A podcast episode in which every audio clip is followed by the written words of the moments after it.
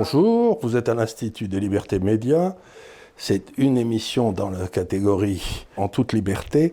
Et le but de ces émissions, c'est d'amener des gens qui connaissent le sujet et qui n'ont pas peur de parler. Parce que je me suis rendu compte avec stupéfaction maintenant, en tant que vieux scientifique, parce que j'essaye d'utiliser la méthode scientifique dans tous mes travaux, qu'il y avait des faits de droite et des faits de gauche maintenant. On ne peut plus même se mettre d'accord quand on discute avec des gens de bonne compagnie, quels sont les faits?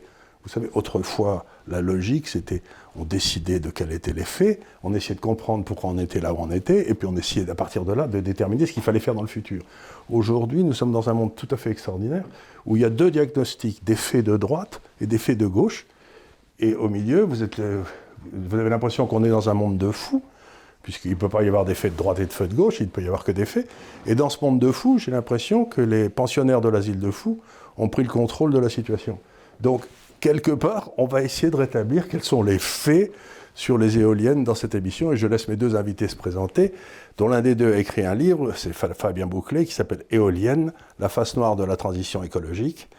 Et là, là encore, ce sont des faits, des réalités, et vous pourrez vous faire comme ça une opinion par vous-même. Parce que notre but n'est pas de vous endocriner, encore une fois. C'est pas notre but. On n'a rien à vendre ni rien à acheter. On essaye simplement d'amener aux gens les informations dont ils ont besoin pour agir en citoyen de qualité. C'est tout.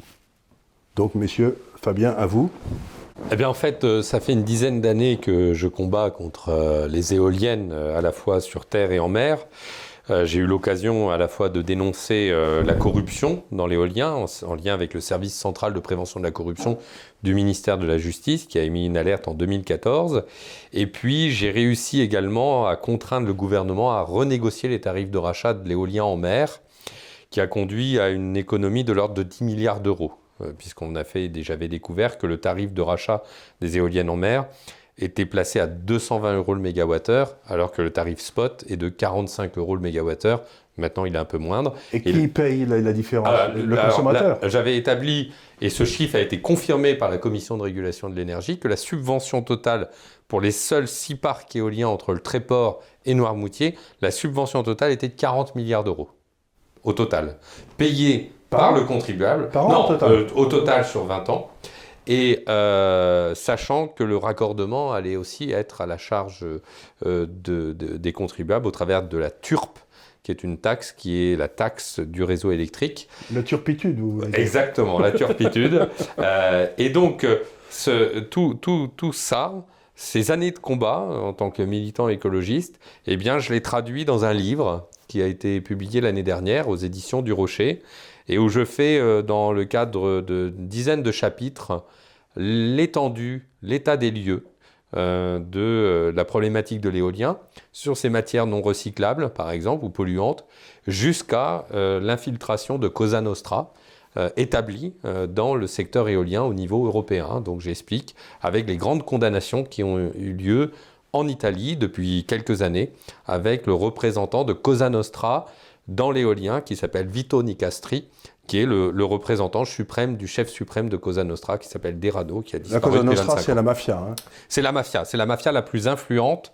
C'est celle. Euh, la mafia sicilienne. La mafia, exactement, celle qui avait pris le leadership après l'affaire Corleone. Et c'est juste c'est les descendants de Corleone qui ont justement ben, sont devenus des, des mafieux en col C'est là où on apprend toujours quelque chose dans ces émissions. J'étais toujours persuadé que Bruxelles était une mafia. Mais euh, maintenant, je suis, je suis content d'en, être, d'en avoir la preuve, si vous voulez. Alors donc ce livre fait cette synthèse, euh, synthèse aussi euh, financière, hein, puisque j'ai un chapitre concerné quand le vent se transforme en argent, qui est euh, la reprise euh, d'un rapport que j'avais euh, communiqué à la commission des finances de l'Assemblée nationale, puisqu'en fait l'Assemblée nationale a émis un rapport sur le coût de l'éolien et un des représentants de la commission m'avait appelé pour lui faire une petite note que j'ai faite de 15 pages et je l'ai retraduit au plus grand public dans mon livre qui est, qui est ce chapitre. Voilà, donc... Merci beaucoup. Maintenant, on va se tourner vers le deuxième qui, lui, est un homme qui, est, cher à mon cœur, parce qu'il est de la région de Bordeaux, si vous voulez.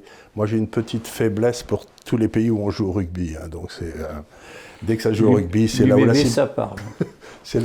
dès, qu'on joue au rugby, c'est là où l'illumination commence. Quoi. C'est, euh, Donc, euh, alors, vous ne parlez pas de rugby, mais vous nous parlez un petit Non, peu de de, l'éolien. qui Ouais. vous êtes. Oui, ben, je, je suis le, le président du, du mouvement de la ruralité, ancien parti chasse-pêche nature tradition, mais, euh, mais ça fait 25 ans que, je suis euh, de près euh, l'éolien, de, toute la France d'ailleurs, hein, du, Pas-de-Calais avec des, représentants à moi qui ont suivi toutes les péripéties du Tréport et consorts, hein, et jusqu'à ma région d'origine, sur la partie Poitou-Charentes, hein, où Ségolène Royal a, ouvert grand les portes, mais j'ai été doublement impacté parce qu'en réalité, sur ma circonscription euh, du, nord bordelais, euh, le Blayais qu'on appelle, j'ai eu la chance euh, d'avoir un parlementaire du Parti socialiste qui était copain avec le président de l'entreprise Valorem, M. Grandidier, qui est une entreprise Béglaise, mais pas pour le rugby, hein, c'est pour mettre ces fameuses éoliennes,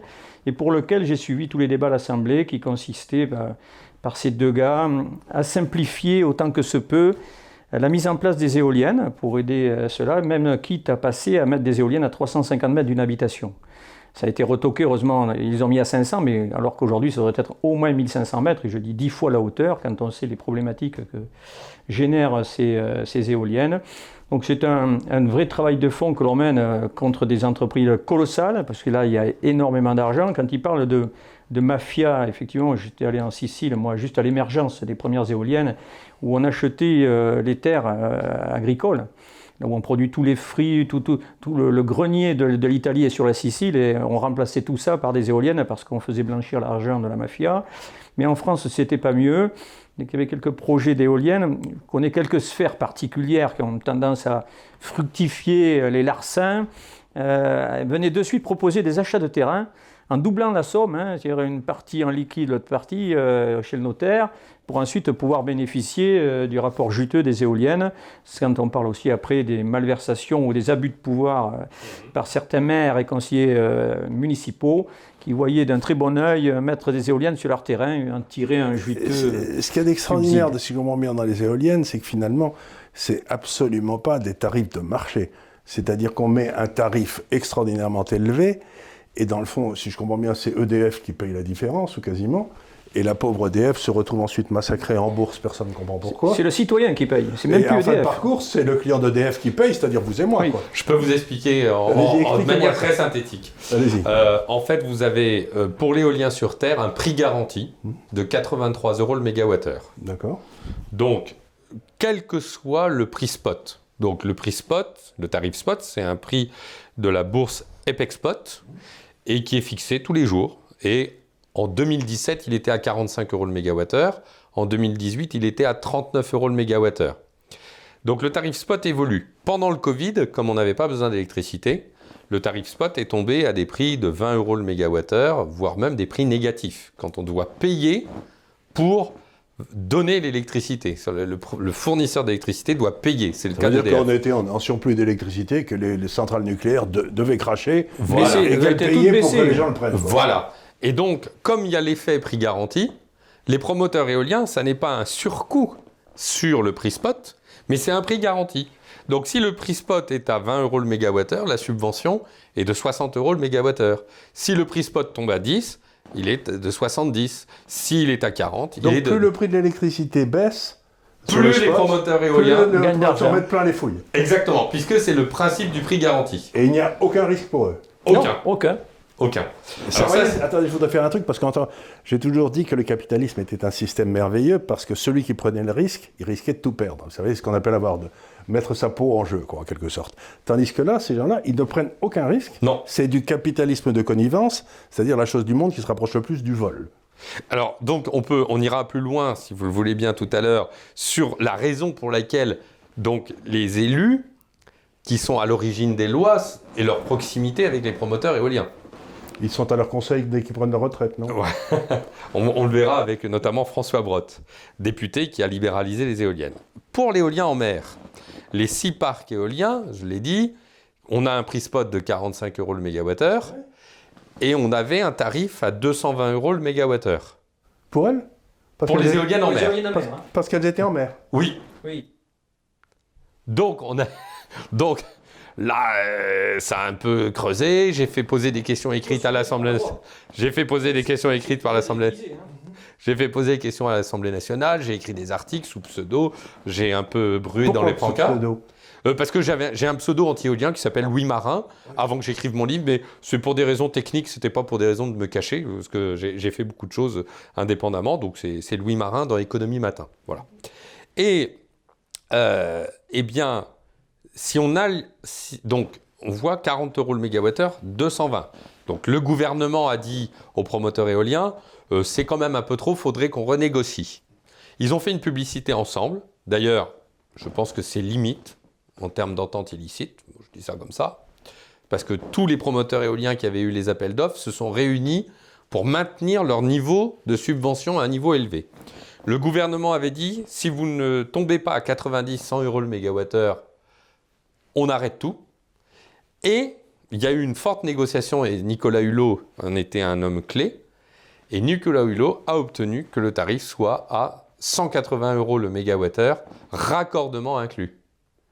Donc en fait, on est passé de 40 milliards d'euros de subventions au total pour l'éolien en mer à euh, 30 milliards d'euros. Sauf que, avec le Covid, Il a pu s'acheter une nouvelle voiture d'occasion, le tarif spot est tombé. Le tarif spot est tombé, donc il est, tombé jusqu'à 20 euros le mégawattheure pendant la crise du Covid. Et avec la baisse du pétrole et avec la baisse de la demande d'électricité, le tarif spot a baissé. Et donc le niveau de subvention des éoliennes en mer prévu euh, commence à réatteindre le niveau avant la négociation. En tout, la commission euh, des finances de l'Assemblée nationale, la commission de régulation de l'énergie ainsi que la Cour des comptes, on peut dire, c'est pas les mêmes chiffres, mais on peut dire que globalement, les subventions totales dans l'éolien, c'est de l'ordre de 100 à 150 milliards d'euros pour les années passées, plus pour les engagements pour les années qui viennent. À ceci s'ajoute, C'est-à-dire à peu près combien par an? euh, faut compter à peu près 10 entre 8 et 10 milliards. Donc si je comprends bien, entre Charles Pratt, que j'ai reçu ici pour l'histoire de 50 milliards qui ont été barbotés dans les trucs sociaux, plus les 10 à 20 milliards, etc., Oui. on a réglé le problème du déficit budgétaire. Tout à C'est fait. ça. Et On a plus de déficit. Attendez, attendez Charles. C'est quand même À des- ceci s'ajoute le fait que, comme vous avez des petites unités de production d'électricité disséminées en France, à différence d'une entreprise nucléaire ou d'une usine au pétrole ou au gaz, on est obligé de changer les raccordements. Et donc RTE, RTE est obligé d'engager 50 milliards d'euros pour changer et remoderniser le réseau électrique pour adapter avec l'installation des éoliennes. Je tiens le chiffre, ce n'est pas, ça vient pas de n'importe où, de Delphine Bateau, qui était intervenue à l'Assemblée nationale sur le thème lorsqu'elle était ministre de l'écologie. Et à ceci, on ne compte pas, parce que dans la commission d'enquête et la commission des finances qui avait établi euh, cette question, je ne compte pas là-dessus le trafic des certificats carbone que génèrent les éoliennes. C'est-à-dire que on a une opacité la plus totale sur les carousels de certificats carbone que générait l'installation d'une éolienne. Parce qu'a priori, le fait d'installer une éolienne permet aux producteurs d'électricité d'origine éolienne de toucher des certificats carbone. Donc, on a, on a un scandale absolument édifiant. Et pourquoi on m'a pas proposé d'avoir des éoliennes, moi? Parce que ça a l'air bien ce truc pour un financier. Vous, prenez aucun risque, vous gagnez plein de fric. Où est le problème, quoi, je veux Ah, dire faut- faut regarder Je le, pat- blague. hein. le patrimoine financier de monsieur euh, le patron de Valorem est, est quand même pas mal. Ça fructifie bien en très peu d'années. Et alors, ce qui est très intéressant, c'est que lorsque euh, Julien Aubert, le député Julien Aubert, président de la commission, de la- qui, donc il a fait ouvrir une commission d'enquête parlementaire sur le sujet, et lorsque la société Olres, euh, il a demandé à la société RES des informations sur leur mode de fonctionnement, eh bien, en commission d'enquête, la- la- un- alors qu'une commission d'enquête vous, vous, vous, vous, y- vous prêtez serment, ils ont précisé si vous continuez à nous poser des questions, nous allons vous poursuivre judiciairement. La commission? Le, le- le- le promoteur éolien a menacé le président de la commission d'enquête parlementaire de poursuites judiciaires au titre des informations qu'il demandait sur le mécanisme financier de la société. Alors qu'il ne vit que de subventions. Exactement. Et d'ailleurs, ça a été souligné dans le rapport de la commission d'enquête sur les fonds propres des sociétés éoliennes.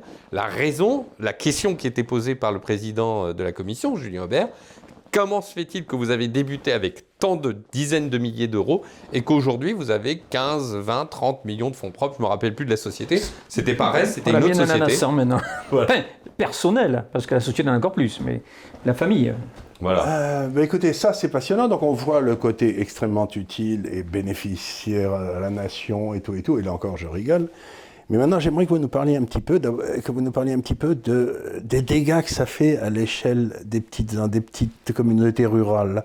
Parce que vous m'avez raconté des histoires qui sont absolument effrayantes. Aujourd'hui, au niveau humain, hein, je parle. Là, on parlait d'argent, on parlait d'installation. On a des milliers, des milliers d'associations en France aujourd'hui qui se lèvent sur tout le territoire face à face à cette industrie qui est aujourd'hui dont le législateur a favorisé l'implantation sur tout le territoire, a tellement favorisé l'implantation qu'il n'y a aucun recours possible pour les pauvres citoyens, mais même un préfet aujourd'hui peut se retrouver débouté devant le tribunal, car aujourd'hui, mettre une éolienne, c'est un propriétaire, un industriel et le tribunal à la limite. Mais vous n'avez plus, plus d'interlocuteurs. Les, élus du, terrain n'ont plus droit de citer, euh, le conseil départemental non plus, la région non plus. C'est l'industriel, le, propriétaire, point barre. Si vous n'êtes pas d'accord, si le préfet n'est pas d'accord et que l'industriel veut faire la tête dure, il va aller dans le tribunal. Écoutez, le législateur a dit compensation environnementale, je compense. Là, ici, je n'ai pas d'impact, je peux mettre mes éoliennes. Effectivement, monsieur, euh, vous avez raison, monsieur le préfet, excusez-moi. Et c'est arrivé deux fois déjà où l'industriel est passé outre toutes les instances représentatives de l'État, euh, des citoyens, et derrière tout ça, qu'est-ce qu'il y a? On est capable d'en mettre maintenant n'importe quoi devant un cimetière. Attendez, je vous arrête une seconde. Donc vous êtes en train de dire que ces gens, ces gens sont exorbitants du droit commun. Oui. Ils, font ce qu'ils veulent. Quoi. Oui. Oui. oui. Par l'action. Ils sont exorbitants du droit commun. On leur a donné un truc où on ne peut même pas faire appel. C'est ça. Il on faut a même savoir, supprimé. Voilà, alors il faut savoir qu'effectivement, il y, a, il y a encore quelques années, on pouvait recourir contre euh, les parcs éoliens, les centrales éoliennes, au tribunal administratif, cour administrative d'appel et conseil d'État. Désormais, on ne peut plus aller au tribunal administratif. C'est fini. On ne peut plus. On va directement à la cour administrative d'appel. Qui a décidé ça? Euh, bah, le, le législateur. Le législateur. Enfin, très exactement, une ordonnance du ministre de l'écologie. Pour, pour Mais qui n'est pas passé, qui n'est si c'est une ordonnance, c'est pas passé devant le Parlement. Non.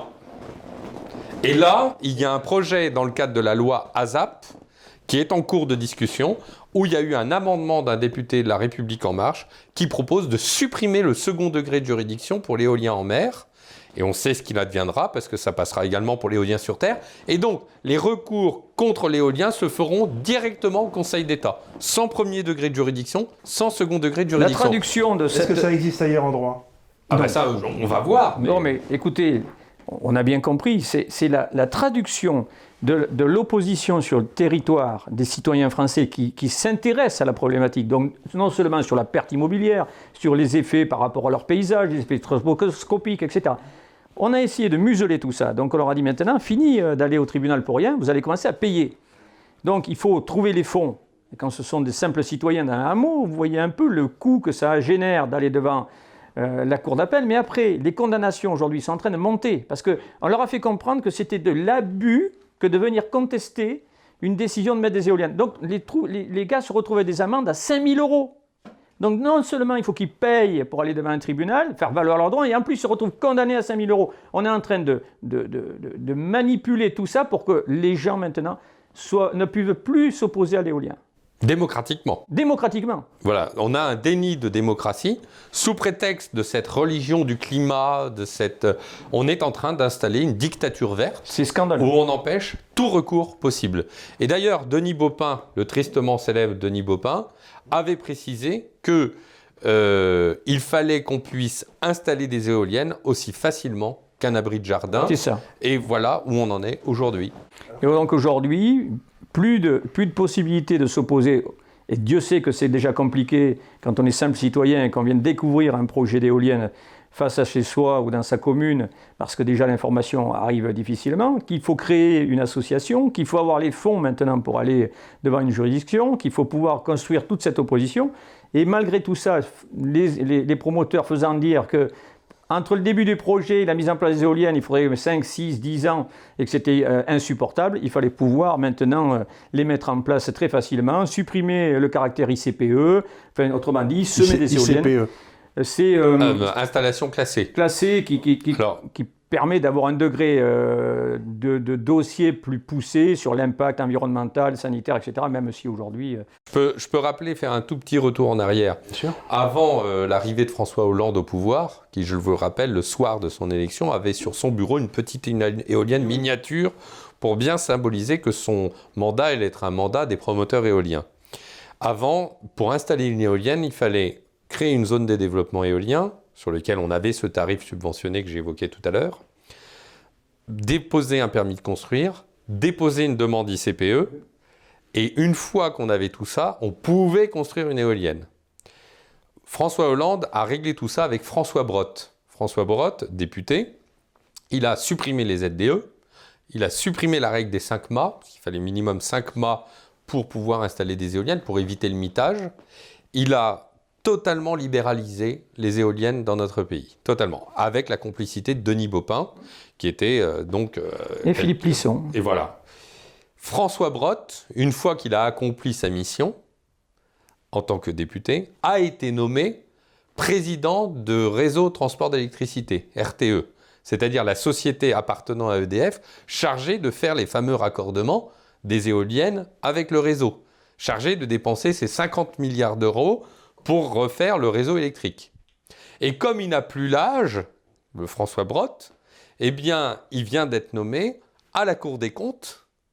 La Cour des comptes qui avait fait son rapport en 2018 en alertant sur le coût de l'éolien. Donc je pense que maintenant les rapports sur l'éolien vont être, je présume que les rapports vont être rédigés par François Brotte.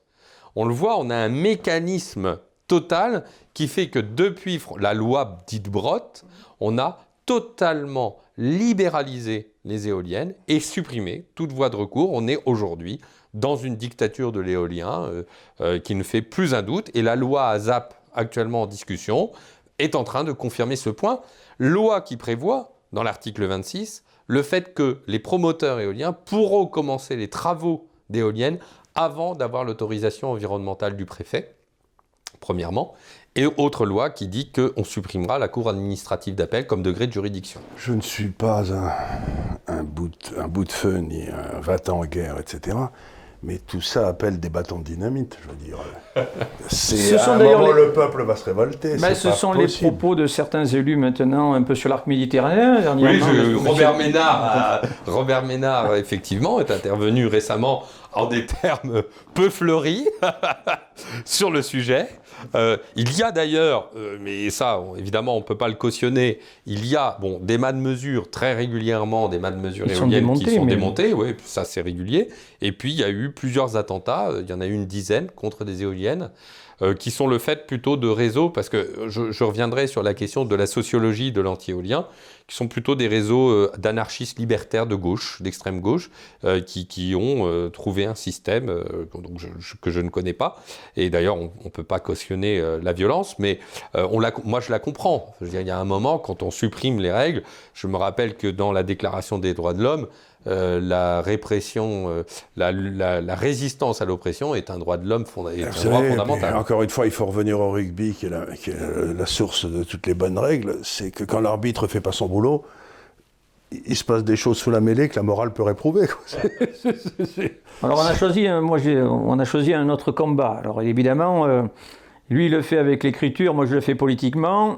On arrive à s'associer. Donc dernièrement, on vient d'offrir 1000 livres euh, aux députés, aux sénateurs pour les informer par le livre de Fabien Mouglet sur ce qu'est l'éolien. On a repris l'opération Géranium qu'avait lancé euh, Fabien aussi, parce que l'histoire du Géranium, c'est qu'un fameux commissaire euh, enquêteur qui était en charge d'un dossier éolien s'est trompé un peu dans ses mails et en dialoguant avec l'industriel lui dit que M. Fabien Mouglet avait pas le QI d'un ou avait le d'un simple géranium.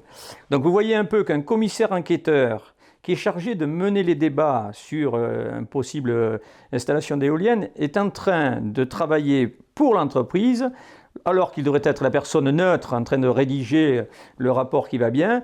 Le pire, c'est qu'on a vu que certains commissaires enquêteurs étaient formés à part, mais qui venaient pour mettre les débats? Les promoteurs éoliens. Vous voyez qu'on est dans un système qui est quand même assez incroyable. C'est-à-dire ce que vous dites est très très intéressant, parce que je crois que c'est un des grands reproches que la population, le peuple, fait à l'État aujourd'hui. C'est qu'autrefois, l'État était perçu comme quelqu'un de neutre, comme un arbitre qui, maintenait les, qui essayait de maintenir l'équilibre entre les différents joueurs. Quoi. Mais aujourd'hui, ce que vous êtes en train de me dire, c'est que dans le fond, tout ou partie de l'État a été capturé par des intérêts privés et sont en train de traire l'État à leur profit. Oui. D'ailleurs, dans l'affaire du géranium. C'est inacceptable politiquement. Dans, dans l'affaire du géranium, donc il faut rappeler qu'un commissaire enquêteur doit euh, répondre à un devoir de neutralité et d'impartialité totale. Or, nous avons évidemment, il faut savoir que si le commissaire enquêteur n'est pas neutre ou impartial, la décision pour laquelle la commission d'enquête a été ouverte est annulée de facto. Bien sûr. Eh bien, la Cour administrative d'appel de Nantes, il faut rappeler que la Cour administrative d'appel de Nantes est une cour d'exception pour l'éolien en mer. C'est la seule cour qui traite les éoliennes en mer. La Cour administrative d'appel de Nantes a précisé que le fait qu'un commissaire enquêteur traite les opposants à l'éolien de QI de géranium ne constituait pas une atteinte au devoir de neutralité et d'impartialité. Voilà où on en est aujourd'hui dans notre pays. Voilà où on en est. C'est-à-dire que les cours d'appel, la justice, dans le fond, euh, entérine le crime. C'est ça. C'est donc, et je comprends que les citoyens soient exaspérés. Et quand j'ai fait, et il s'avère que euh, lorsqu'il y a eu la commission d'enquête parlementaire sur le sujet de l'éolien l'année dernière, on a fait en sorte que la présidente de l'association la, de des commissaires enquêteurs soit convoquée à l'Assemblée nationale pour traiter de l'affaire du QI de géranium sous serment, puisqu'elle était obligée de prêter serment, eh bien, elle s'est portée pâle le matin même de son audition et de sa convocation à la commission d'enquête parlementaire, ce qui, est ce qui peut constituer un délit pénal, puisqu'il y a une obligation. On se rappelle dans l'affaire Benalla, l'obligation qu'avait eu Benalla de venir à une commission d'enquête parlementaire. Donc on est vraiment dans une situation extrêmement grave, puisque même la présidente des commissaires enquêteurs ne veut pas venir devant l'Assemblée nationale représentant le peuple français s'exprimer sur le commissaire enquêteur qui a insulté de QI de géranium les opposants à l'éolien. On, a là une dimension extrêmement symbolique de l'État et de la situation dans laquelle Ce que vous dites est très intéressant parce que ça me rappelle quelque chose qui s'est passé sur les ondes il y a quelques jours, où j'ai écouté un journaliste qui s'appelle M. Cohen, je crois, qui, travaille à euh, Europe 1, je crois, et qui disait, il parlait de Raoult, vous savez, il disait on ne peut pas faire confiance à Raoult parce qu'il a des doutes sur le réchauffement atmosphérique. Et je me suis dit, mais il est complètement idiot ce gars-là. Parce qu'on peut avoir des doutes sur le réchauffement atmosphérique et être idiot pour ça, mais être un excellent médecin. Je veux dire, c'est, vous voyez ce que je veux dire? C'est-à-dire, quiconque se met à douter de cette nouvelle religion de Gaïa, là, est automatiquement exclu de tout débat démocratique parce que ça veut dire qu'il est idiot.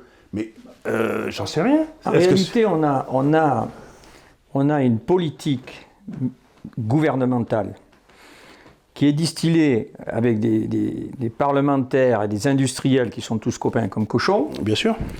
Une volonté politique qui dit aujourd'hui, il faut qu'elle se décline sur le territoire. Et pour cela, on va mettre tous les outils que l'on a à notre disposition pour empêcher le peuple de se révolter ou de s'exprimer. Et donc derrière tout ça, ça arrive jusqu'aux tribunaux, même si parfois on tombe sur des commissaires enquêteurs qui sont de bonne foi, etc. Mais le tribunal a deux choses. Il a, un, d'un côté, la simplification de la loi, les mesures compensatoires, tout ce qui peut donner du grain à moudre pour justifier la mise en place des éoliennes. Et de l'autre côté, il y a le propre ressenti des élus qui ont bu la bouillie verte proposée par Écologie Les Verts. L'éolien, c'est propre, c'est bien. Et donc, qu'est-ce que c'est? Ces abrutis qui viennent le contester et, ça se décline jusqu'à aujourd'hui par des pauvres gars sur le territoire qui ont 350 vaches de mortes, leurs femmes malades, leurs enfants malades, et à qui on dit circuler, il n'y a rien à voir. Expliquez-nous un petit peu le coup des vaches mortes et tout, parce que je trouve ça très, très étonnant. Aujourd'hui, les, les agriculteurs sont les premières victimes de l'éolien, parce qu'on vient les voir, et notamment les éleveurs, parce qu'ils survivent de leur métier. On leur propose de mettre des éoliennes sur leur territoire, pour des sommes qui vont, euh, hier qui étaient à 3500 et qui aujourd'hui, même pour un civiculteur, montent à 17 500 euros par éolienne. Imaginez un peu quand vous gagnez 300 euros par mois et quand on vous dit si vous allez arriver à la retraite, on va vous donner 17 500. Si vous mettez 3, 4, imaginez le, le pactole. Donc les pauvres éleveurs disent bien sûr, euh, on s'occupe de tout. Une toute petite parenthèse, il faut préciser qu'en plus de cet argent qui est donné à l'agriculteur, le fait qu'ils aient des éoliennes leur crée des réductions d'impôts et des exonérations d'impôts. le fait d'avoir sur l'exploitation en plus agricole. Des subventions, en ils plus bénéficient- il y a- il y a des aides fiscales. Sur les aides Il y a des fiscales. aides fiscales. Voilà, sur leur exploitation agricole, pas exclusivement sur Voilà. l'électricité d'origine éolienne. Tant que les éoliennes ne tournent pas, tout va très bien, Madame la Marquise. Dès que ça tourne, ils commencent à avoir des problèmes. Ils s'aperçoivent que leur exploitation commence à perdre 50% de production. C'est-à-dire qu'une vache qui faisait 40 litres n'en fait plus que 20. Ils commencent à avoir des vaches malades, puis un jour une vache qui meurt, plus des veaux qui naissent euh, difformes, mortalité, euh, difficultés. Plus... Et là, ils commencent à se dire c'est quoi qui se passe? Donc ils ne mettent pas de suite le lien avec l'éolien, mais quand même, au bout d'un certain temps, ils disent depuis qu'il y a les éoliennes, ben, j'ai une chute de, production, j'ai une forte mortalité et je ne comprends plus. Et donc, euh, il va se passer un an, deux ans avant d'essayer de, dire euh, ben là, ça va plus, j'appelle l'industriel. L'industriel, nous, c'est pas nous, on n'a pas de problème. Donc, il se tourne vers le préfet qui dit le préfet, mais vous êtes sûr que c'est pas vous qui avez des problèmes euh, Votre alimentation de votre bétail, donc faites des analyses, euh, votre propre électricité dans votre ferme, faites des analyses. Les années passent. Euh, les dépenses se- s'additionnent, le manque de production fait que la propriété, l'exploitation est en train de couler à pic. Donc ils ont deux solutions, ou se pendre, ou abandonner la ferme, ou alors après on leur, met sur le dos, vous pratiquez une maltraitance animale, euh, vous êtes en difficulté financière et on vous sort de, de votre propriété. Et donc aujourd'hui, euh, on a des dizaines et des dizaines d'éleveurs avec des taux de mortalité dépassant les 300 animaux, euh, avec des, des problématiques majeures de santé. On a des habitants aussi. On a Bah, si ça fait du mal aux vaches, secteur- ça doit faire du mal aux humains, non? Ah oui Ah bien sûr. Ah ben, Il y a des cas euh, partout dans le monde. La, la problématique est aujourd'hui un peu multifactorielle. hein. C'est extrêmement compliqué parce que c'est malheureux dans ce pays de ne pas avoir des scientifiques dignes de ce nom, des comités qui puissent à prendre une position tangible sur le sujet, mais on a des mêmes problèmes avec certaines antennes relais. On a des mortalités entre les éoliennes, les gros transformateurs, les antennes relais, où a priori, les failles, les champs électromagnétiques dus à des contaminations terres rares, puisqu'on a fait des analyses sur les, les humains et sur les animaux, on trouve la plupart entre 15 et 17 terres rares parfois, la totalité terres rares qui existent dans le corps, pour lequel des éleveurs comme Stéphane Lebéchec ou Didier Potiron, mais euh, une fois que la bête est morte, ils ouvrent, vous verrez à l'intérieur des nécroses partout, tout est explosé à l'intérieur, sans explication, et l'État et les préfets ne répondent pas à la situation. Et est-ce qu'il y a une association de vétérinaires qui a fait quelque chose? C'est la même chose. Certains vétérinaires attestent. heureusement qu'il y a des vétérinaires d'abord très humains euh, qui viennent répondre de la, de la légitimité de l'éleveur à ne pas pratiquer, euh, ne pas être quelqu'un qui fait de la maltraitance Non, parce que animale. le parce que la vétérinaire est quelqu'un qui vit à la campagne, qui, qui vit de Oui. la campagne, qui euh, donc quelque part, c'est c'est lui le plus proche d'un scientifique local, le vétérinaire. Le problème, c'est qu'ils sont invités juste à produire quand l'éleveur est dans la difficulté devant tout ce qu'on lui met sur la figure pour lui dire que c'est lui le coupable. Et quand il est bonne foi, il vient attester de la, de la- de la bonne gestion de son client, mais c'est tout. Après, derrière, il ne comprend rien, lui non plus.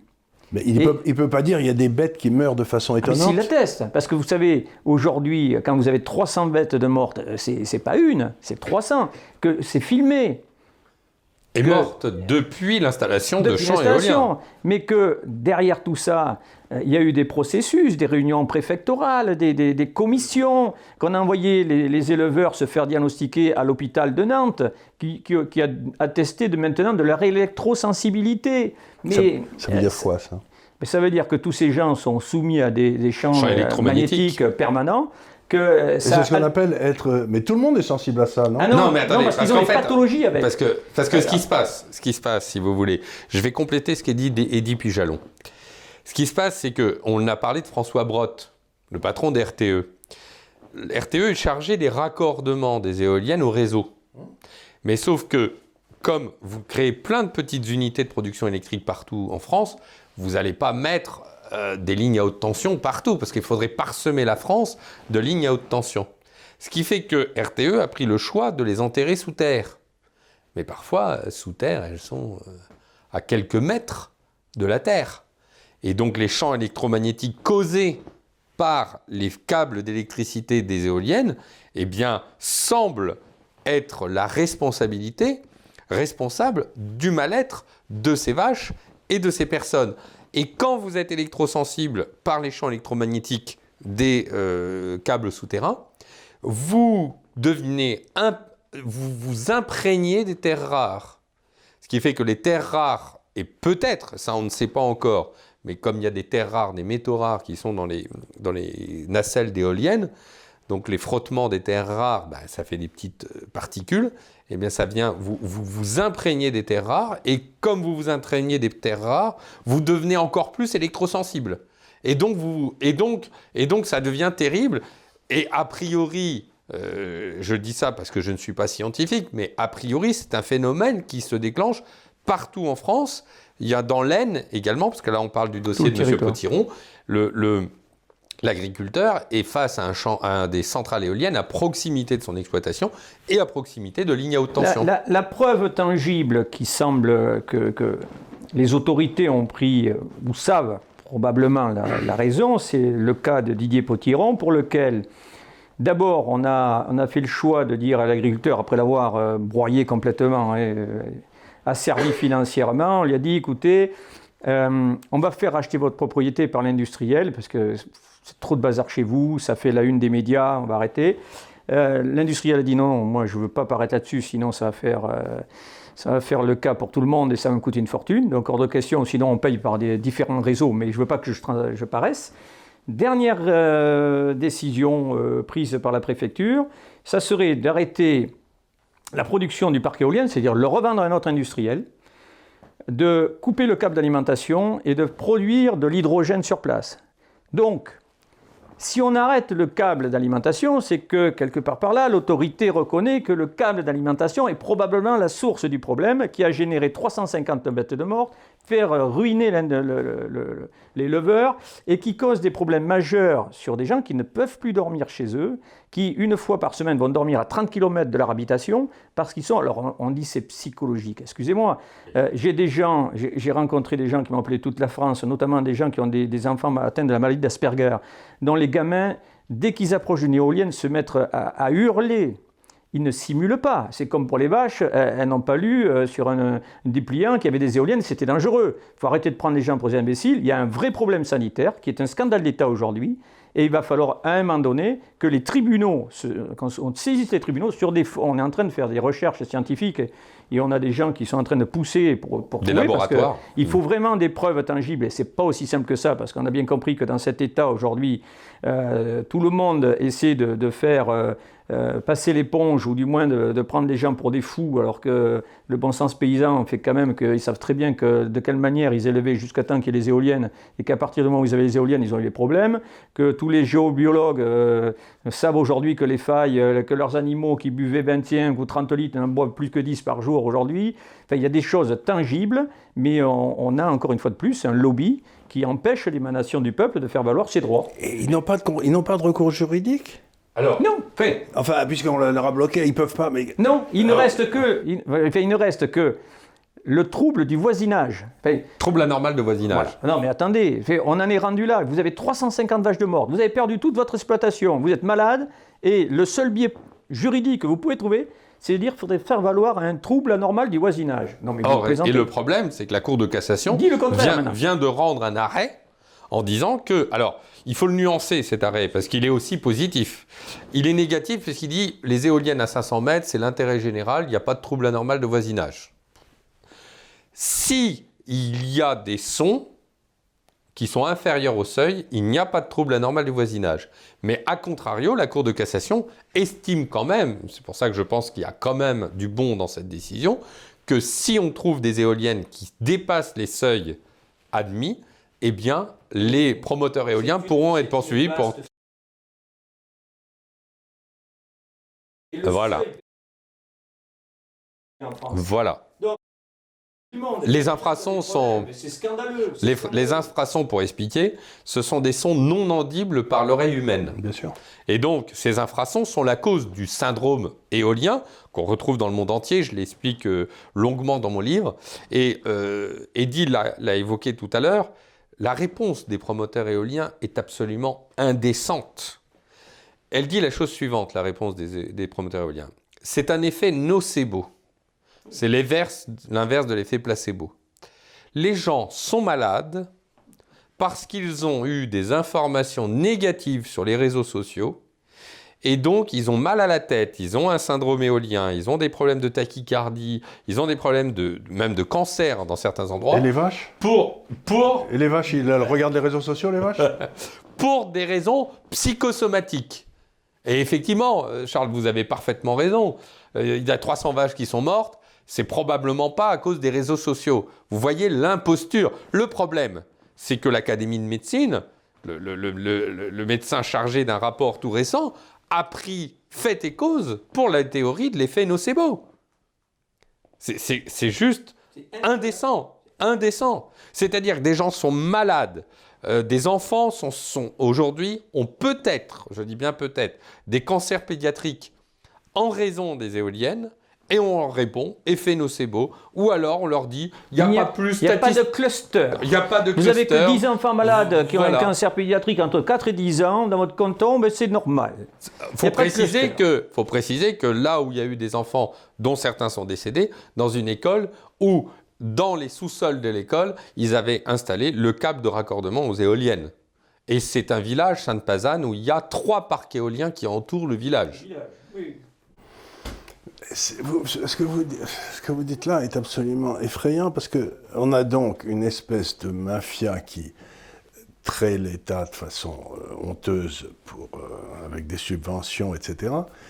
Cette mafia a l'évidence des liens avec le système politique, avec le système de santé, puisqu'on nomme des médecins qui ne trouvent pas ce qui euh, devrait être trouvé. Et le citoyen ne peut rien faire. Mais c'est du totalitarisme. On n'a on pas progressé. Euh, C'est je- du je me suis c'est-à-dire heurté- on n'a on a aucune possibilité Oui, d'appel. parce qu'en le 30 citoyen ne peut plus se défendre. en 40 ans, on n'a pas progressé sur le scandale de l'amiante.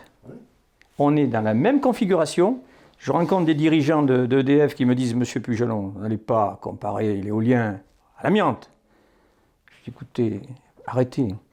J'ai subi l'amiante, j'ai subi le sang contaminé, et aujourd'hui, je ne veux pas subir l'éolien, mais il y a des gens qui le subissent.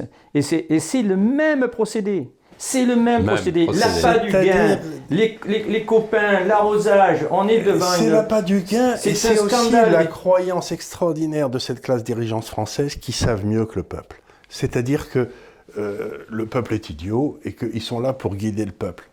Et, Mais- et le refus de considérer que j'ai peut-être fait une erreur. Cette bulle va exploser à la figure des écologistes et des animalistes. Aujourd'hui, le totem des Verts, d'Europe Écologie Les Verts, le promoteur Valorin, mais qui est sur la liste des européennes avec les Verts, tous les jours, on les alerte, ces gens qui se disent écologistes, le bien-être animal. Venez voir les éleveurs, venez voir ces bêtes qui meurent, venez voir les veaux difformes, venez voir les enfants malades.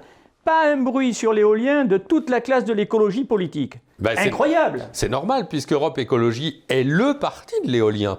Pourraient d'ailleurs changer leur logo avec une éolienne. François de ancien d'Europe Écologie Les Verts. Placé, ancien d'Europe Écologie Les Verts. Bref, les uns après les autres, ils ont été au cœur du système et ils ont permis l'évolution législative favorable aux éoliennes. Jean-Yves Grandidier, dont tu parles à l'instant, principal promoteur éolien indépendant français, est sur la liste aux européennes de Jadot.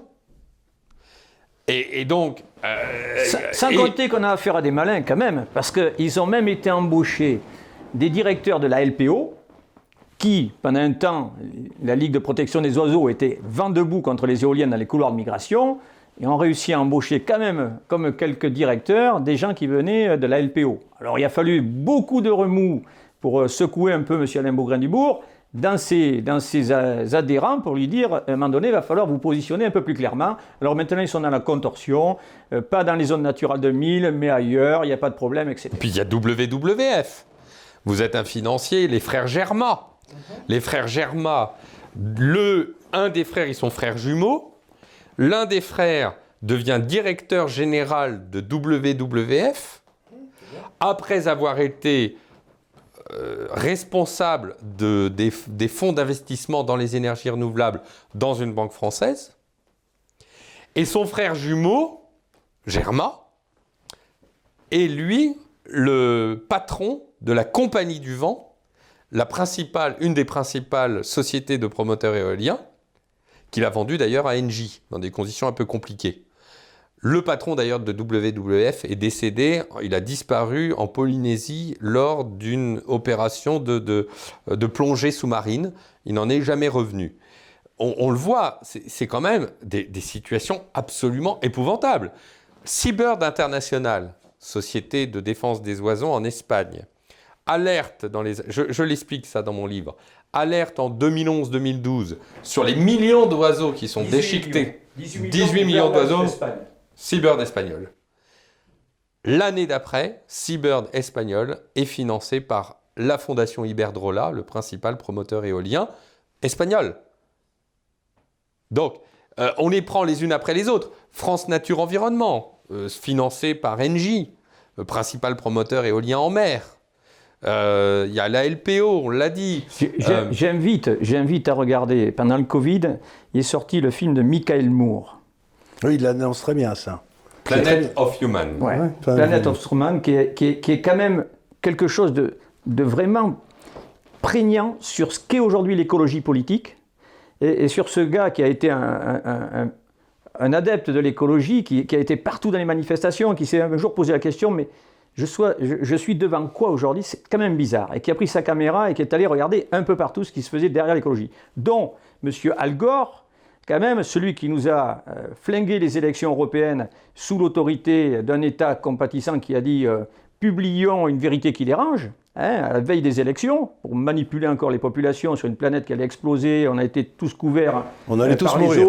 on allait tous mourir, et que ce monsieur Al Gore a vendu sa chaîne à Al Jazeera, les rois du pétrole, pour le, grand monsieur écolo, et on voit derrière tout ce qui s'est passé sur l'éolien, sur la stratégie... Euh, euh, des, des, chaudières à bois. À chaudière. Où, où, il, est, il est mais il est effaré par ce qu'il voit, par les gens qui sont en train de préparer leur petit coup pour des finances mondiales sous l'égide de l'écologie qui en a, entre guillemets, ils en ont rien à faire. En fait, au nom de l'écologie, on détruit la planète, on détruit les forêts, puisque les éoliennes, maintenant l'ONF est prête à vendre des forêts pour mettre des éoliennes, donc des puits à carbone, des, lieux, des lieux où justement on peut euh, faire en sorte de décarboner notre société, mais on détruit des arbres. Euh, bon alors, euh, moi je, je, trouve ça passionnant. Qu'est-ce qu'on fait? Parce que c'est toujours la même question. Moi j'en arrive toujours en homme. Alors on est, on a déjà aujourd'hui euh, près de 1500 associations anti-éoliennes en France, sous l'égide de la Fédération Environnement Durable, dont moi j'ai été d'ailleurs euh, ancien vice-président. Est-ce qu'on ne euh, peut pas dire à ces gens-là, en aucun cas vous ne votez pour un parti qui soutient les éoliens ou quelque chose comme ah ben, ils sont, Les anti-éoliens sont extrêmement déterminés, on fait des cartographies extrêmement précises de cette question. Il faut faire tomber les hommes politiques qui ont soutenu tout ça. Oui, ça, c'est, Je crois que comme tout sujet de société, il faudra qu'ils franchissent le pas de leurs vieilles accroches, ou moi je rappelle ça les oripeaux de leur, de leur parti d'origine. S'ils veulent vraiment, demain, s'imposer sur ce sujet-là, il faudra qu'ils me rejoignent, ou qu'ils rejoignent un parti indépendant comme le mouvement de la ruralité sur cet angle-là et qu'ils soient positionnés, visibles sur le sujet. Parce que dans les élections, si on ne voit pas l'effet, hormis quelques-uns qui ont réussi des belles actions sur les municipales, quand vous avez un maire qui veut vous imposer malgré euh, l'opposition citoyenne et que les citoyens créent une liste et virent le maire, là je dis chapeau bas parce que là... On en a eu beaucoup d'ailleurs. Ça, donne des exemples. Mais dès que vous montez à la strate au-dessus, vous n'aurez pas un député opposant l'éolien s'il est tout seul avec sa petite étiquette euh, anti-éolien. Vous ne l'aurez pas à la région, vous ne l'aurez pas dans les conseils départementaux et encore moins au Sénat. Parce que tout ça, c'est ficelé. Donc il faut l'émanation, il faut ouvrir la porte à ces gens-là pour se structurer et peser, mais que ça se, soit, ça se voit. Eh il ben faut leur donner une fenêtre. Alors, moi, je alors cela étant, boulot, boulot. Il y a la Fédération Environnement Durable, et puis vous avez toutes les associations de défense euh, environnementale et patrimoniale, du type Vieille Maison Française, Demeure Historique, le SPEF, qui se battent avec euh, les gens de la Fédération Environnement Durable. Et puis on a un phénomène tout récent, Stéphane Bern, de, voilà, Stéphane, Bern. On a, on a depuis 2-3 ans l'arrivée euh, dans les anti-éoliens de gens de toute tendance politique, des députés de toute tendance politique. Je pense à par exemple euh, Monsieur Battu, moi je suis allé, qui était un député de la République en marche, je suis allé faire une conférence pour lui. Euh, Madame Laure de la Rodière, qui est plutôt euh, au centre. Julien Aubert, qui, est un, vrai combattant euh, qui, a compris et qui a bien décortiqué le, problème. Vous avez Marc Le Fur. Vous avez dans Alors je vous arrête, c'est très intéressant parce qu'aux États-Unis, il y a des groupes, vous savez, pour le Sénat ou pour la Chambre des représentants, qui relèvent les votes et qui font une espèce de, de, classification des votes de chacun des gars. Il faudrait peut-être que vos organisations organisent une espèce de, d'organisation de, la votation de chaque député ou de chaque sénateur. On dit celui-là, il est, il est, il a, il a, il est certainement, pas, on peut pas le dire, mais il est probablement, enfin, il a d'excellentes relations avec le monde des éoliens. Celui-là, il a toujours voté contre. Les animalistes le font. Je ne sais pas si légalement on a le droit. De, ah, faire des phishing, de faire des phishing sur les gens et sur les votes des députés, je pense qu'on ah peut. en, revanche, on a un problème de fond. Et euh, le, le, 29, nous avons eu, le 29 septembre, nous avons eu à l'Interallié une rencontre absolument historique sur euh, cette question euh, en, en, réunissant différents réseaux, des financiers, des capitaines d'industrie, des, des leaders d'opinion de la cause anti-éolienne, pour préparer la structuration d'une nouvelle façon de combattre et de changer notre communication. Donc vous êtes totalement euh, dans, le, dans la tonalité, mais malheureusement jusqu'à présent, la cause anti-éolienne était portée par des petites gens, des gens de la campagne rurale. Euh, les, Ceux dont fonds, tué les vaches. Les, fonds, les fonds de la Fédération, environnement, Fédération Environnement Durable sont, sont minimes par rapport. Nous travaillons, il faut bien comprendre que c'est David contre Goliath. Nous travaillons je vous avec... que David a toujours gagné. Hein. Mais justement, c'est pour ça que je cite cet exemple. Nous ne sommes pas des Don Quichotte, nous sommes David. Euh, parce que nous travaillons avec une petite pierre Hein, ce livre et contribue cette petite pierre qu'on jette contre le front. Nous avons en face de nous des multinationales. et nos écrits et nos saisies, l'opération Géranium qui met en évidence les préfets, les élus sur leurs responsabilités. Vous ne pourrez pas dire que vous n'étiez pas au courant, vous serez responsable. Tout et traîner devant les tribunaux pour mise en danger de la vie d'autrui. C'est pour ça qu'on envoie mon livre en recommandé aux préfets en leur disant vous ne pourrez pas dire que vous ne saviez pas. C'est pour ça qu'on leur dit, vous avez l'information.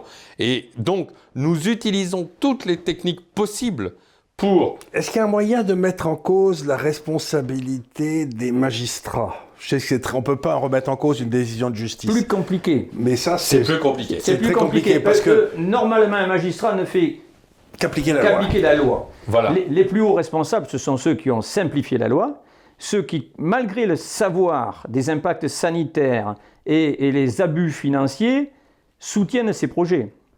Et donc, à un moment donné, sur un problème financier, je veux dire, euh, on peut à la limite dire que ça va plonger la France dans un peu plus de déficit, mais un problème sanitaire, humain et, environnemental, ça, c'est pas pardonnable. D'ailleurs, ils voulaient inscrire le crime contre les contre, l'écocide, mais on est en plein écocide là. Oui. Alors ceux qui seront responsables, là-dessus, je, je tiens à les alerter, c'est les préfets. Leur signature est établie dans les documents. Et, donc, les, réponses, les, réponses, valent pour un jour devant le tribunal. Hein. Un jour, il est incontestable. Il y a le, le, le, principe constitutionnel de participation des citoyens à la décision ayant un impact environnemental, issu de la Convention d'Arahus. Il y a le principe de précaution qui n'est pas euh, ça. Il y a le danger de la vie, de, danger de, de, de, danger de la vie d'autrui, qui sont autant de euh, moyens qui peuvent un jour se retourner contre les préfets qui ont signé l'implantation des éoliennes. Aujourd'hui, on va être très clair, le gouvernement donne des objectifs aux préfets qui sont bien isolés et qui se retrouvent dans la situation très très simple soit de devenir les supplétifs des promoteurs éoliens, au détriment du peuple souverain que les préfets ont délaissé sous prétexte de cette écologie euh, politique et de, la défense de la planète. de façon foudroyante, vous savez, ce, le ministre de, de Gaulle, là, qui avait été euh, le numéro un de la préfecture à Bordeaux et qui envoyait des pauvres enfants juifs euh, en ben, si vous voulez, quelque part, et à un moment, les préfets vont se poser, la, devraient se poser la question est-ce, que je ne suis pas en train d'envoyer des enfants juifs euh, dans les camps. Vous voyez ce que je veux dire Ah ben il y a la question de la conscience. en tout cas, ça soulève la, question de la conscience et de la prise de conscience. Mais à partir du moment où ils savent que ça a des effets désastreux, ils peuvent plus s'abriter devant le fait que j'ai reçu des ordres. C'est pour cette raison que nous envoyons en recommandé le livre parce Je que toutes les en informations. Main propre au président du conseil régional, en même propre devant 180 conseillers régionaux, le livre en disant Monsieur, je vous invite à le lire et à prendre conscience, vous ne pourrez pas dire que vous ne savez pas. Quand j'ai vu la préfète de la Nouvelle-Aquitaine, préfète de région, je lui ai offert le livre avec un courrier accompagné, disant Madame, maintenant que vous devez prendre vos fonctions dans notre belle région, je vous informe. Et vous ne pourrez pas dire que vous ne savez pas, mais je vous informe. Je crois que l'idée de dire vous ne saviez pas, il y a rien qui vous ne pouvez pas dire que vous ne saviez, euh, vous ne saviez pas, il n'y a rien qui fout plus la trouille à un, fonctionnaire. Mais, et aux élus. Mais attention, mais, attention, parce que comme nous sommes en plus des gens aguerris, on met copie à la presse. Oui. Et oui, parce que non seulement l'action, elle est en copie à la presse. Et ça, ça vaut jusqu'au ministre. Chaque fois qu'on écrit au ministre le sujet, je mets copie à la presse. Parce qu'à un moment donné, le scandale de l'amiante, on l'a connu. Et Pourtant, on en a connu d'autres. Et vous savez, quand euh, une, haute magistrate travaille pendant 10 ans sur l'affaire de l'amiante et qu'on la limoge quand elle approche de son but pour en remettre une autre pour faire encore durer, vous pouvez concevoir qu'aujourd'hui, on est comme sur le sang contaminé, responsable mais pas coupable, les fusibles, ce sera les préfets, mais jamais les donneurs d'ordre en haut. En tout cas, on va vers un scandale du vent contaminé. Oui. Euh, comme on a vu Vous le sang contaminé. Dire qu'on est en train d'aller vers un scandale quasiment d'État, quoi. Oui. Mais oui. oui. Ce n'est pas possible autrement que de laisser des gens en train d'être malades, des animaux mourir dans l'indifférence totale. Pas dans l'indifférence, avec un désir de cacher. C'est pas une dans l'indifférence. Une volonté de cacher, une, volonté que ça ne se sache pas. Exactement. Il y a, parce que c'est pas simplement. Il faut des journalistes indépendants, quelques-uns, il y a des journaux qui publient, malgré tout ça quelques revues des. On a eu de la chance. Il y a, un peu de publicité qui se fait aujourd'hui, là. Ça monte en pression. Ça monte. Mais quand même, malgré ces reportages, malgré ces, articles de presse, ça fait un peu peur, mais ils essayent toujours de s'en sortir. Toujours de s'en sortir en disant vous n'avez aucune preuve, on continuera, on continuera. Le, le, le, le, point qui est quand même extrêmement grave, on parlait tout à l'heure du service central de prévention de la corruption qui avait dévoilé dans son rapport d'activité de 2014 le fait que les prises illégales d'intérêt étaient massives dans l'éolien. Les promoteurs éoliens ont, essayé de faire changer la loi sur les prises illégales d'intérêt en envoyant un courrier aux députés qu'on a eu et on a empêché cette réforme. Et eh bien deux ans après, ils ont réussi à faire supprimer le service central de prévention de la corruption du ministère de la Justice. Donc, c'est vous dire à quel point les pressions sont énormes. Quand le Conseil national de la protection de la nature, qui est une autorité du ministère de l'écologie, donne un avis très défavorable aux éoliennes entre Yeux et Noirmoutier, le préfet est alerté, il y a un article dans le Figaro, le préfet euh, euh, comment, obéit aux ordres des industriels éoliens en donnant les autorisations d'atteinte aux espèces protégées, alors que le ministère de l'écologie, au travers du Conseil national de la protection de la nature, a donné un avis très défavorable, eh bien, quelques mois après, on apprend que le ministère de l'écologie supprime l'avis préalable du Conseil national de la protection de la nature au titre des éoliennes en mer et sur terre. On est véritablement dans une lamination démocratique de tous les corps intermédiaires qui pourraient être un verrou à ce scandale. Et je dirais que plus nous gagnons euh, dans l'opinion publique, plus nous gagnons, nous avons des victoires. Mon livre s'est vendu en euh, plusieurs milliers, une dizaine de milliers d'exemplaires en trois mois après sa sortie.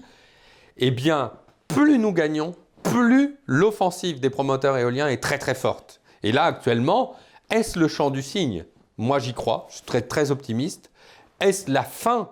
Est-ce qu'en en fait, ils sont en panique et donc ils font n'importe quoi? Mais en tout état de cause, il est clair que leur action aura des conséquences juridiques et qu'il y aura des poursuites euh, incontestablement dans les années qui viennent. Bon, écoutez, tout ça est passionnant. Euh, ben, notre nom, c'est l'Institut des libertés. C'est parce que les gens me demandent toujours pourquoi pas de la liberté? Et je dis la liberté, c'est une notion totalitaire. Il n'existe que des libertés. Il faut se battre pour chacune d'entre elles. Parce que l'État veut toujours nous les brouter, nos libertés. Vous voyez ce que je veux dire? L'une après l'autre. C'est-à-dire, Donc, je crois que il faut revenir aux libertés locales, vraiment. Et honnêtement, je vous dis, euh, si ce studio peut vous servir à quelque chose pour vos diffusions, pour vos enregistrements, vous êtes les très bienvenus. Merci beaucoup. Je, veux dire par là, c'est que euh, c'est simplement des gens comme, comme, comme vous qui peuvent changer les choses parce que c'est pas les gens qui, ont, qui sont vendus corps et âme qui vont changer quoi que ce soit. Merci beaucoup de votre accueil. Oui, bien d'accord. Il faut des gens aussi comme vous pour qu'on puisse euh, partager. Euh, c'est tout, c'est tout mon effort. Moi, mon but à l'Institut de Liberté, c'est de trouver des gens qui en France ont quelque chose à dire et que personne ne veut écouter. Mais des choses profondes, des choses essentielles, comme le, maintien de la, le maintien de nos territoires, la beauté de nos territoires. Enfin, je sais pas, tout ça est une chose qui en est en train de détruire sans. sans pour ce que j'appelle des gains à court terme, quoi. C'est complètement idiot. C'est des des espèces de, de, de, fadaises, de, bêtises. On sait très bien que les éoliennes, ça ne marche pas. Euh, tout ça, tout ça est, profondément anti-humain. Voilà. On est, on est, dans une situation, dans une société qui devient de plus en plus inhumaine. C'est ça. Inhumaine. Complètement Sans pitié, inhumaine et, complètement folle. Et, et avec donc merci beaucoup. Je crois que j'espère qu'on se reverra et que vous nous tiendrez au courant. Et, vous viendrez ici. Ça, c'est sûr qu'on reviendra avec euh, deux éleveurs parce qu'ils vont vous faire partager leur ressenti. Euh, vous, allez prendre, vous allez prendre le pouls de quelque chose qui est horrible, qui est horrible. Moi, je vais vous dire, enfin, ils ont, ils ont affaire à des braves gens. Hein. Je suis vraiment un girondin, mais je suis fou aussi. Hein. Moi, ça ne se passerait pas comme ça. Je vous garantis que. Je, je, mais franchement, enfin, ils ont voulu mettre 200 éoliennes sur le bord de l'estuaire, là où, là où j'ai mon havre de paix. Et je leur ai dit à toutes les réunions, vous voyez la centrale nucléaire, mais moi et les éoliennes, où je serai mort, il y aura des éoliennes, autant que je vivrai, il n'y en aura jamais. Mais quitte à bloquer la centrale nucléaire, quitte à mettre le, le, le, coin à feu et à sang, jamais. Il y, avait, il y avait un écrivain, Audiard, que j'aimais beaucoup, il avait dit euh, euh, le Christ a, il a manqué une onzième béatitude. Vous la connaissez, celle de la onzième béatitude Non. Eh bien, il dit heureux les gens fêlés parce que c'est par eux que passe la lumière. Ah oui. c'est pas beau ça, Heureux les gens fêlés. Moi, je trouve ça génial. Il faut être fêlé dans la vie. Si on n'est pas fêlé. Ah ben, S'il n'y en a pas un petit peu de. Ben, c'est fini. C'est fini. Il faut une petite, petite dose de lumière. Donc je suis très content d'avoir rencontré deux fêlés. Ben, merci beaucoup, monsieur. merci beaucoup.